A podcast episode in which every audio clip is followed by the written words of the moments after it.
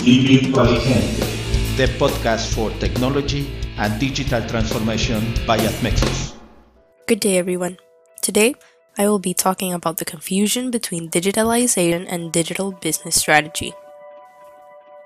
One of the current digital strategies in corporate businesses is to develop a mobile application to get closer to the current customer and develop new markets. E commerce pages are created to generate more customers and improve sales. There are partial strategy tactics for business digitalization. However, they are not a corporate strategy of digital business.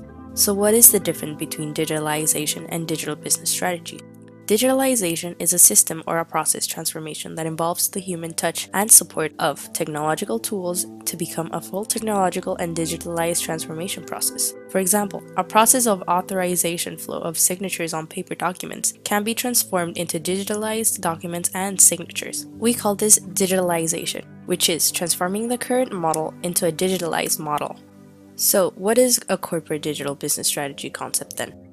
It is the integration of digitalized processes through the corporate strategy's implementation to generate a digital business, which means to establish the technological and digital business model, Di Virtualigente, for sustainability purposes in a digital business. This definition seems difficult, however, with an example like this, it will be easier to understand. A company develops a mobile app to provide better services. It also includes an e commerce page to capture a larger market.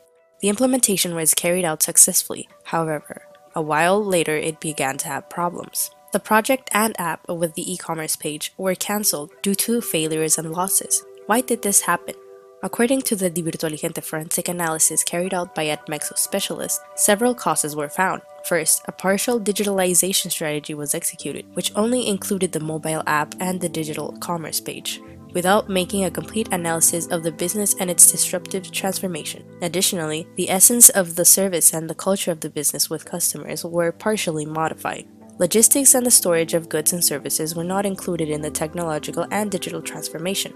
Many of the strategic jobs and services were replaced by the application of the system without any feedback. The added value chain was growing in disorder, in some cases collapsing.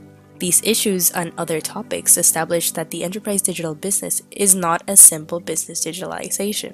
Corporate technological and digital transformation requires experienced specialists who generate integration processes efficiently with the use of the Virtualigente toolbox. This avoids, according to the experience of our experts, business risks, corporate clutter, and post implementation business collapse.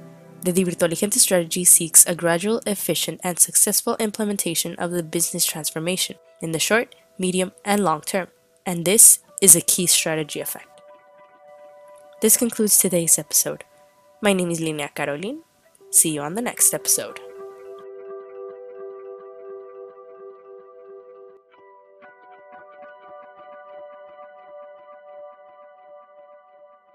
Di Virtualigente.